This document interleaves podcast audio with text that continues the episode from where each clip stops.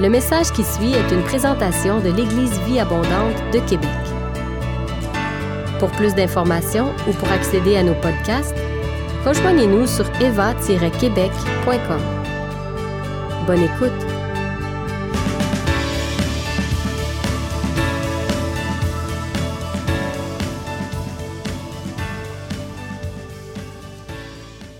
Le psaume 78, versets 3 à 7 dit ceci. Ce que nous avons entendu, c'est des adultes qui s'adressent à des adultes. Puis en fait, juste avant, le psalmiste va dire, J'ouvre la bouche par des sentences. Je publie la sagesse des temps anciens. Écoutez-moi bien, dit le psalmiste. Ce que nous avons entendu, ce que nous connaissons, ce que nos pères nous ont raconté, nous ne, le cacherons pas à leurs fils, mais nous dirons à la génération future les louanges du Seigneur. Nous raconterons sa puissance et les choses étonnantes qu'il a faites. Il a ordonné à nos pères faire connaître, de faire connaître à leurs fils les choses passées pour que la génération future sache. Des fils naîtront, ils se lèveront et les raconteront et le raconteront à leurs fils. Ils fondront en Dieu leur assurance. Et tout le monde, tous les parents disent Amen. L'idée que nos enfants fondent en Dieu leur assurance, ils n'oublieront pas les actions de Dieu, ils garderont ses commandements. J'aimerais m'adresser aux parents ce matin, en fait à tout le monde qui est ici présent, mais particulièrement aux parents et aussi aux enfants dans quelques instants. Mais pour commencer, j'aimerais m'adresser vraiment aux parents. Et les enfants, si vous êtes là, vous m'écoutez, vous n'êtes pas obligé d'écouter, ou en fait, écoutez-moi pas, je vais m'adresser à vos parents. Peut-être qu'il y a des choses que vous ne devriez pas savoir. Le texte ici nous parle de l'importance qu'il y avait dans le peuple d'Israël de transmettre à la génération future ce que nous savons et ce que nous avons expérimenté de Dieu. Et j'aimerais encourager tous les parents, mais pas juste les parents. Oui, les mères, oui, les pères, mais j'aimerais parler aussi aux oncles et aux tantes, aux grands-mères et aux grands-pères, et aux amis des parents qui ont des enfants, aux belles-mères et aux beaux-pères, aux familles reconstituées. J'aimerais vous dire qu'en tant que chrétien, on a souvent l'occasion de pouvoir transmettre à la génération qui suit, aux plus jeunes, ce que Dieu a fait dans le passé et ce que Dieu a fait dans nos vies personnellement. Et on a une histoire à raconter, une histoire souvent qui vient même de l'histoire de la Bible, on a une histoire aussi de notre propre histoire en tant qu'enfant de Dieu, en tant que disciple de Jésus. Et j'aimerais encourager tous les parents ce matin à garder à l'esprit cette responsabilité que nous avons en tant qu'éducateurs spirituels. Comme on sait déjà, ce n'est pas le gouvernement fédéral ou le gouvernement provincial ou le, maire Labaume qui, euh, ou les professeurs même de nos enfants qui sont appelés être les premiers éducateurs spirituels de nos enfants. C'est nous qui sommes appelés à être ces éducateurs spirituels-là. Ce n'est pas Bertha, ce n'est pas notre responsable du ministère des Enfants ou le pasteur de jeunesse avec son épouse, Rebecca, qu'on a vu tantôt, ou, euh, ce n'est pas eux, c'est vraiment à nous que revient cette, cette charge-là ou cette responsabilité-là. Et quels sont ceux et celles parmi les parents ici? Levez pas la main pour pas que vos enfants vous voient lever la main, mais c'est quand même tout un défi d'élever nos enfants et de vraiment leur communiquer, leur transmettre notre foi d'une manière efficace et pertinente aujourd'hui. La vérité, c'est qu'on a parfois peut parfois se laisser aller dans notre rôle d'éducateur spirituel pour plusieurs raisons. Parce qu'on est occupé. Et parfois, je ne sais pas si vous êtes occupé, mais moi, je suis occupé. Et je, me dois, je dois me faire violence pour vraiment m'arrêter et prendre du temps avec mes enfants, pour vraiment, dans l'intention de transmettre mon plus beau trésor que je vais parler dans quelques instants. Donc, parfois, on a, on se laisse aller dans notre rôle d'éducateur spirituel parce qu'on est occupé ou qu'on est préoccupé par des choses ou par la maladie ou par des choses de ce genre-là, où on peut être découragé par le manque de fruits évident, quand on voit nos enfants on se dit Waouh, euh, il n'y a pas autant de fruits que j'aimerais en voir. Parfois, les changements sont lents et, l'ennemi vient nous mentir, il veut nous décourager de continuer à éduquer nos enfants euh, selon la parole et selon les principes bibliques. Mais j'aimerais vous encourager à ne pas vous relâcher à vraiment parler du Seigneur à vos enfants, à leur raconter des histoires, et même si vous les répétez des histoires, à les raconter à nouveau et à nouveau et à nouveau de comment Dieu a agi, comment Dieu a intervenu. Et là, je m'adresse aux parents, mais je vais m'adresser aux enfants dans quelques instants aussi. Vraiment, vous avez quelque chose à partager, vous avez une histoire à raconter. Ce que nous connaissons, disait le texte, ce que nous avons entendu, ce que nous connaissons, ce que nos pères nous ont raconté, on ne le cachera pas à nos fils et à nos filles, mais on va dire à la génération future les louanges du Seigneur, ce qu'il a fait, ce qu'on vraiment de, partager au Seigneur, pas partager, mais à nos, à nos enfants. Vous connaissez sûrement le proverbe 22.6. Si jamais je ne suis pas sur la bonne diapositive, vous me le direz. Je vais par la foi. Je vois juste des ombres qui changent en arrière de moi. On n'a pas encore d'écran euh, pour euh, le PowerPoint. Proverbe 22, 6 dit Instruis l'enfant selon la voie qu'il doit suivre, et quand il sera vieux, il ne s'en détournera pas. Je pense qu'ici, euh, c'est un texte qui, on doit prendre le temps de bien l'interpréter. Je ne crois pas que c'est nécessairement une promesse, comme de quoi que si on instruit nos enfants selon la voie qu'ils doivent suivre, qu'ils vont obligatoirement suivre, mais je crois que ça met une emphase particulièrement sur la responsabilité du parent. Bien entendu, les enfants prennent leurs décisions au bout du compte, mais on a une, responsabilité d'instruire nos enfants selon la voie qu'ils doivent suivre. Ça, c'est notre responsabilité d'éducateur spirituel. Et quand ils seront vieux, notre prière, c'est qu'ils ne puissent pas s'en détourner. Mais quand ça dit, le terme instruire l'enfant, c'est le sens d'initier Initie l'enfant selon la voie qu'il doit suivre. Forme-le. Donne de bonnes habitudes à tes enfants. Apprends à l'enfant à faire telle chose. Oriente-le. C'est vraiment le sens du mot ici d'instruire. Donc, on enseigne nos enfants du mieux qu'on peut. Je ne suis pas en train de, je ne suis pas quelqu'un qui est genre à mettre des fardeaux sur les, les, jeunes, surtout pas sur les parents, mais j'aimerais vous encourager. Alors peut-être que vous êtes découragé ce matin, peut-être que vous aimeriez avoir plus de fruits. Euh, dans votre effort, dans ce sens-là, que je prie que vraiment que vous puissiez être encouragés ce matin et juste de ne pas prendre trop de fardeau sur vos épaules et de simplement euh, instruire, orienter, guider, juste instruire, montrer la voie. Et pour le reste, on prie puis on s'attend au Seigneur. J'aimerais nous encourager en tant que parents et nous rappeler que ce que nous sommes, ce que nous faisons, ce que nous disons et ce que nous priorisons dans nos vies très important et significatif pour nos enfants. Pour être honnête, je suis un papa maintenant de quatre enfants et je commence à voir poindre à l'horizon euh, qu'un jour je deviendrai grand-père parce que ma fille s'est mariée, mais ce n'est pas pour l'instant, du moins, je n'ai pas eu de nouvelles dernièrement. Marika, non, ça va? Je suis toujours père? OK, d'accord. Mais mon point, c'était que bien souvent, en tant que père, je me sens incompétent. Même en tant que pasteur, ça ne change absolument rien. Je me sens incompétent pour transmettre et je fais de mon mieux, tout comme vous, pour le faire. Et j'aimerais vous donner juste peut-être quelques petits euh, points d'ancrage sur lesquels je m'accroche personnellement en tant que père. Un jour, je lisais un livre de Larry Crabb, un psychologue chrétien, puis c'était dans le livre L'encouragement de mémoire, puis il enseignait quelque chose qui m'a marqué. J'en ai déjà parlé, mais j'aimerais le répéter dans ce contexte-ci il enseignait la différence entre les désirs et les buts. Je m'adresse aux parents pratiquement à ce moment-ci. Entre les désirs et les buts. Il expliquait que les désirs, c'est quelque chose qu'on désire voir prendre place, mais qu'on ne contrôle pas toutes les variables de la situation. On peut désirer que, c'est que notre couple soit le ciel sur la terre, mais ça ne dépend pas que de nous. On peut être le meilleur mari, mais l'épouse aussi a sa part, son rôle à jouer ici. Elle ne veut pas collaborer, mais c'est difficile. On ne peut pas l'obliger à faire quelque chose que nous, on voudrait qu'elle fasse. Vous comprenez l'idée? Un désir, c'est quelque chose qu'on aimerait qu'il prenne place, mais on n'a pas tous les éléments, ne sont pas entre nos mains complètement. Les buts, c'est vraiment quelque chose que nous contrôlons à 100 C'est juste, ça dépend juste de nous. Il n'y a personne d'autre qui est impliqué, ça dépend que de nous. Et Larry Cram expliquait que ces, deux choses-là, c'est important de comprendre ça parce que les gens ont tendance à les mélanger. Et ils vont faire de leur désir des buts. Je veux que mes enfants soient au Seigneur, qu'ils soient comme ça, comme ça, comme ça, comme ça. J'en fais un but. Et là, on travaille et on tombe dans le mode contrôle. Et souvent, ça devient contre-productif. La réalité, c'est qu'on ne contrôle pas toutes les situations de notre vie. Ce n'est qu'une illusion. Donc, il faut départager entre ce qu'on contrôle vraiment complètement, qui ne dépend que de nous, nos buts et nos désirs. Les désirs, on les met devant le Seigneur, on répand nos cœurs devant le Seigneur, on travaille, on travaille sur ce qu'on contrôle, mais le reste, on dit Seigneur, je m'attends à toi, tu es celui qui t'occupe de ce que je ne contrôle pas.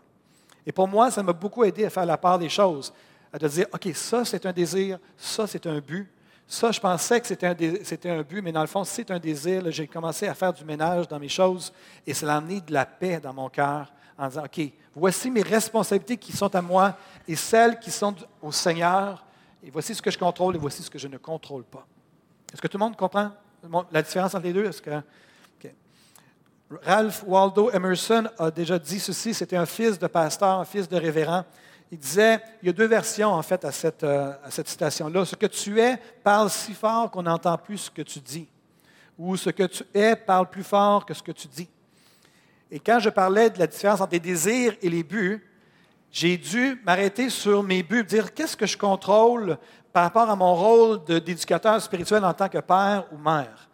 Et voici où j'en suis rendu euh, et ce à quoi j'applique ma vie en tant que père de quatre enfants. Premièrement, je prie. Je prie pour moi-même, je prie pour mon couple, je prie pour mes enfants. Et non seulement ça, j'ai mis des bonus aussi, et je prie pour mes futurs gendres et futures belles-filles. Je prie pour eux et elles, alors qu'ils sont encore des enfants présentement, je prie, ou des adolescentes, je prie pour eux. Si il y a des adolescentes présentement dans la salle que vous êtes intéressés à mes garçons, mais sachez que je prie pour vous. Donc, euh, je prie pour vous et je prie pour les parents de ces enfants-là également. Donc, ça, c'est des choses que je contrôle. C'est une des choses que je fais. Deuxième chose que je fais en tant que père, dans ce que je contrôle dans mes buts, c'est j'aime vraiment. Et je, je prends le temps d'aimer, le temps Souvent, le temps, c'est une manifestation d'amour et je les aime. Je leur dis que je les aime, je les sers, même si je suis présentement dans une saison où que, euh, certains me repoussent parce que ce n'est pas une bonne saison pour ça. Ce n'est pas grave. Je veux juste leur dire que je les aime.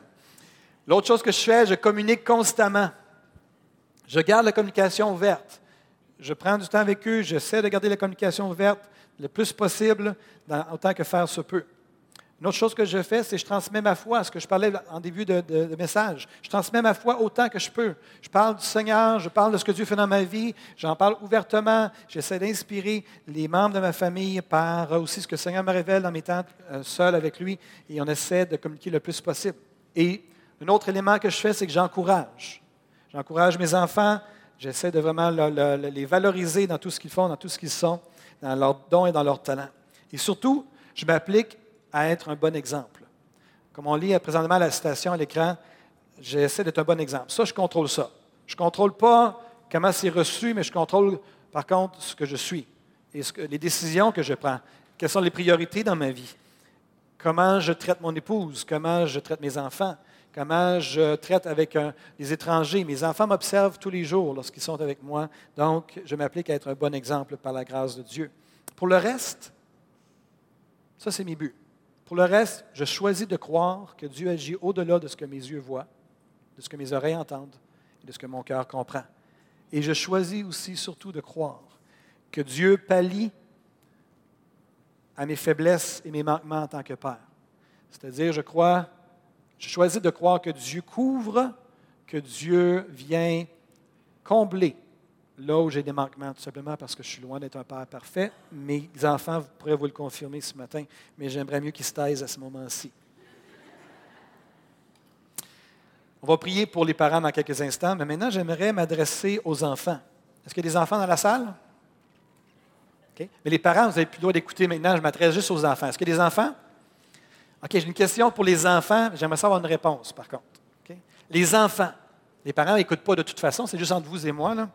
Donc, les enfants, est-ce que vous aimeriez ça que vos parents soient riches? Ah, j'ai rien entendu. Est-ce que des enfants qui aimeraient ça que leurs parents soient riches? Il y en a un là-bas, il est très passionné en tout cas. Il y en a un autre, OK, d'accord. OK, lui, vous voyez ici, il est fils de pasteur. Hein? Ah, Michael aussi? Oui, hein? Ah, une autre là, OK, c'est pas pire, là. Je vois ta main, tu peux la baisser. Penchons nos têtes et prions pour les parents maintenant.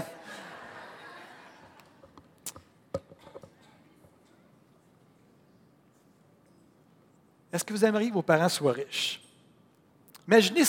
Imaginez ce, que ça pourrait être Noël avec des parents riches. Ah, là, tout d'un coup, j'ai l'attention des enfants, là. Hein?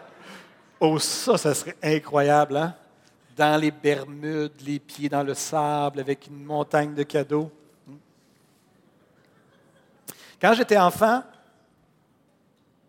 jeune adolescence, c'est arrivé à quelques reprises que ma mère est venue euh, me voir, quelques années. Elle est venue me voir, Hugo et moi, en fait, pour nous avertir comme de quoi qu'on n'aurait sûrement pas de cadeaux à Noël. Parce qu'on vivait des moments financiers très difficiles. Et puis ma, mère avait cru bon nous avertir d'avance qu'on n'aurait sûrement pas de cadeaux à Noël. De mon souvenir, je ne me rappelle pas de ne pas avoir eu de cadeaux à Noël. Je pense que mes parents ont toujours réussi à trouver une façon de, nous avoir des cadeaux, mais j'ai vécu des moments où je n'étais même pas sûr d'avoir un cadeau à Noël. Fait que j'aurais aimé ça que mes parents soient riches, euh, mais c'était des, saisons qu'on a passées en tant que famille. Mais ce que j'ai réalisé, je m'adresse aux enfants maintenant, j'ai réalisé avec les années, alors que j'ai grandi, que je suis passé d'un stade d'enfant et que j'ai grandi, maintenant je suis, un homme, j'ai réalisé que mes parents étaient riches, mais qu'ils n'étaient pas riches de la façon que je pensais. Et je me rappelle, j'ai le souvenir que souvent le soir, quand il faisait sombre, j'étais sur le point d'aller me coucher, j'allais voir ma mère et je trouvais toujours ma mère à un, secrétaire, c'est-à-dire son bureau. C'est là qu'elle priait, c'est là qu'elle prenait du temps avec Jésus. C'est là qu'elle qu'elle lisait des livres avec sa lumière, qui était un fluorescent. Puis j'allais là, je vivais des moments particuliers avec ma mère, et ma mère me partageait sa foi, ce qu'elle vivait avec Jésus, ce que Jésus lui avait dit, ce qu'elle venait de lire, puis là, on partageait des choses comme ça. Puis j'ai développé cette relation-là avec ma mère. Et j'ai découvert, alors que j'ai grandi, maintenant que je suis rendu un homme, j'ai découvert que mes parents étaient riches. Ils n'étaient pas riches au niveau de l'argent et des cadeaux. Ils étaient riches dans leur spiritualité. Ils étaient riches dans leur relation avec Jésus. La plus grande richesse de mes parents, c'était leur relation avec Jésus. Et j'aimerais vous dire aussi que vos parents sont riches. Peut-être qu'il y a des parents parmi, parmi, les gens ici qui sont vraiment plus, euh, mieux nantis que d'autres, c'est-à-dire qui ont plus d'argent que d'autres, mais ce n'est pas le plus important. Le plus important, la richesse la plus importante, c'est vraiment la spiritualité, la relation que vos parents ont avec Jésus il y a une richesse là que peut-être vous sous-estimez. Et j'aimerais vous enseigner comment aller chercher cette richesse-là chez vos parents, de telle sorte qu'ils deviennent pauvres. Non, ce n'est pas vrai. De telle sorte que vous puissiez vraiment vous enrichir par le fait même. Matthieu 13, 44 dit ceci. Le royaume des cieux est encore semblable à un trésor caché dans un champ. L'homme qui l'a trouvé le cache et dans sa joie, il va vendre tout ce qu'il a et achète ce champ. Le royaume de Dieu est un trésor caché. Et le verset disait que c'est un, trésor qui est caché, mais qu'on est prêt à vendre tout ce qu'on a pour avoir ce trésor-là. On est prêt à vendre tous nos biens, nos maisons, tout ça pour avoir le trésor de la relation avec Jésus. C'est un trésor très précieux. C'est Jésus qui disait que c'est le trésor qui vaut plus que tout ce qu'on possède, même la maison et les voitures qu'on possède. donc les enfants, les adolescents, Écoutez bien ce que je vais vous dire, je m'adresse à vous présentement. Comment trouver ce trésor-là chez vos parents? Comment le découvrir? Comment puiser, d'aller mettre votre main dans ce coffre-là, d'aller chercher cette richesse-là pour vos propres vies, votre bénéfice, pour votre bonheur à vous? Premièrement, posez des questions à vos parents sur leur relation avec Jésus. Posez-leur des questions. Et gênez-vous pas. Si jamais vos parents vous plaignent se plaignent du fait que vous posez trop de questions sur leur vie spirituelle, vous leur direz Appelle Pasteur Benoît, il aimerait ça te parler. Posez des questions à vos parents. Demandez-leur à vos parents, pour les adolescents particulièrement, demandez à vos parents ce qu'était la vie de vos parents avant leur conversion, avant de connaître Jésus. De quoi ça avait l'air? Qu'est-ce que Jésus a changé dans leur vie? Parce que la plupart d'entre vous, les enfants, vous avez grandi dans des familles vous êtes tombés dans la marmite de la chrétienté en, naissant pour la plupart d'entre vous. Mais peut-être que vous ignorez quelle a été la vie de vos parents.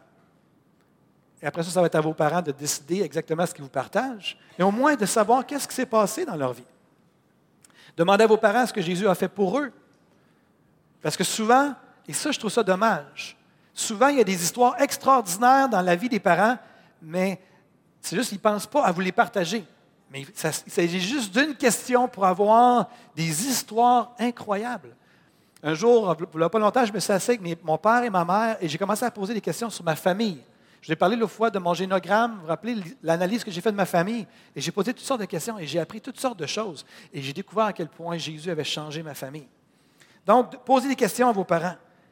Deuxièmement, écoutez avec attention lorsqu'ils vous parlent de Dieu et de Jésus, parce que leur plus grande richesse, elle est là. C'est leur trésor. Là où se trouve leur relation avec Jésus. Et s'il y a des choses que vous ne comprenez pas, posez-leur d'autres questions sur les choses que vous ne comprenez pas, et ça va enrichir votre compréhension. Et demandez-leur aussi de prier pour vous et avec vous. Demandez-leur de prier. Si vous avez besoin, vivez des moments difficiles, les enfants, allez voir vos parents, dites, est-ce que tu peux prier avec moi, papa, maman? Prie avec moi. S'il te plaît, je te demande de prier avec moi. Pendant la prière, et là je m'adresse maintenant aux parents et à tous les gens ici dans ce lieu, Jésus disait, quand tu pries, entre dans ta chambre, ferme ta porte et prie ton Père qui est dans le lieu secret, et ton Père qui voit dans le secret te le rendra. Demandez et vous recevrez. Cherchez et vous trouverez. Ça demeure encore vrai pour aujourd'hui. À tous les parents et les grands-parents dans ce lieu, ne vous relâchez pas dans la prière. Soyez disciplinés et persévérants, pas juste dans les moins bons moments, mais dans les bons moments aussi. Lorsque le fruit, même lorsque le fruit souhaité ne semble pas prendre place, même si, comme j'ai dit tantôt, on a été des parents où on a fait de notre mieux, puis on n'a pas eu les résultats escomptés, mais nos enfants ne sont pas nécessairement là où on voudrait qu'ils soient. Vos prières ont été entendues et vos prières sont encore entendues. Je vous aimerais vous encourager à continuer à prier. Et la bataille, la bataille n'est pas terminée. Et à tous les enfants et les adolescents, vos prières sont plus importantes que vous pensez. Le Seigneur entend vos prières. Vos prières pour vos enfants, vos prières pour vous-même, vos prières pour le futur, pour les adolescents et les adolescentes, j'espère que déjà vous priez pour votre futur conjoint. J'espère que vous priez. J'ai prié pendant des années avant de rencontrer mon, épouse Christine et vous encourager à prier. Vos prières peuvent faire en sorte que votre mariage soit en meilleure santé si vous priez pour votre futur conjoint. Oh! De prier, de ne pas vous relâcher.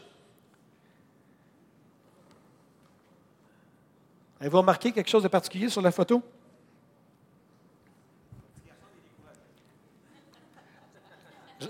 Jacques Offert a dit le petit garçon est découragé.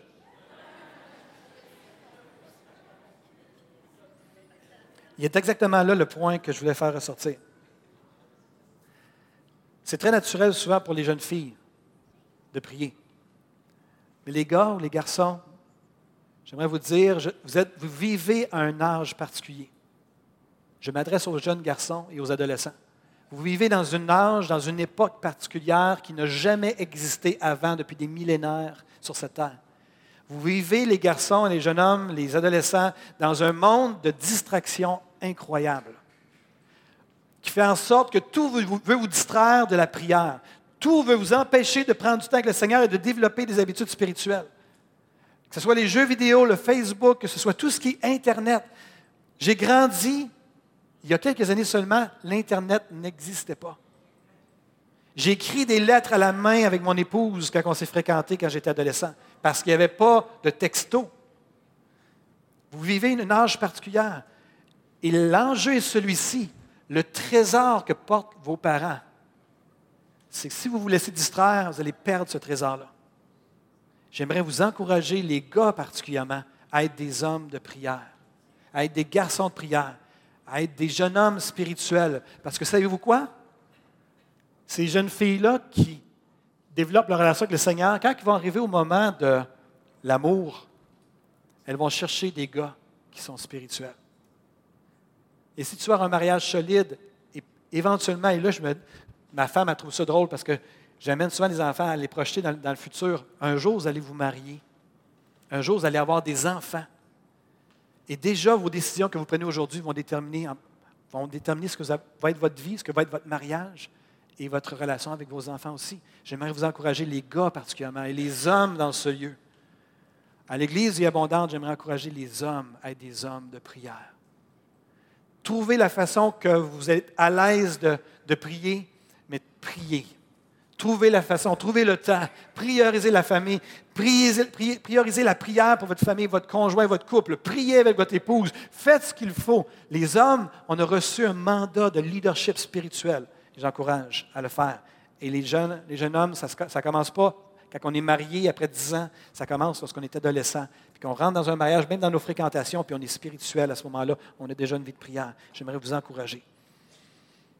Il y a des semences qui vont porter du fruit que plus tard. Il y a des choses, des fois qu'on sème, ça semble insignifiant. La prière semble insignifiante aujourd'hui. Lorsque je priais pour le futur mari de Marika, ça paraissait insignifiant lorsque je priais pour son futur conjoint, que je le bénissais, puis je priais qu'il puisse se garder pour Marika, que ses parents puissent rester ensemble, que ses parents puissent aimer le Seigneur et que ses parents puissent communiquer leur foi à leur, à leur garçon.